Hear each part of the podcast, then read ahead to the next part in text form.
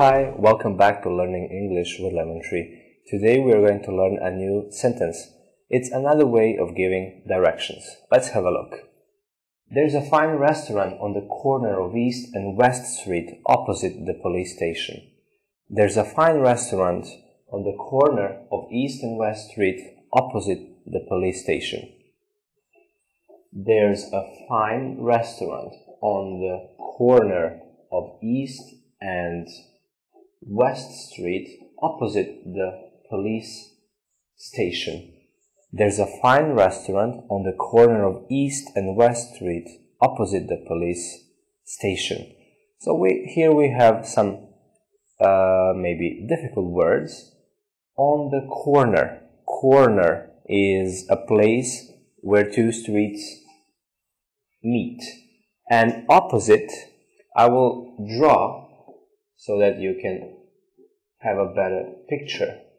So let's say this is a street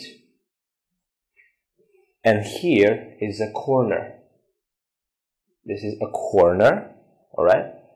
And this is place B, this is place A. So place A is opposite place B.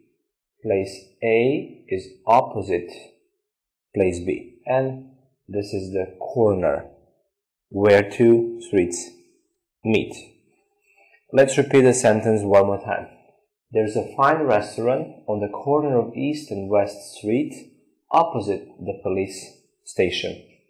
On the corner, so at the place where two, two streets meet. And opposite, opposite. Place A is opposite place B. It's across the street. Or if you have two persons, I and there is a, another one here, let's say Tom is opposite me. I am opposite Tom. There's a fine restaurant on the corner of East and West Street opposite the police station. Thank you for watching. See you next time. Bye.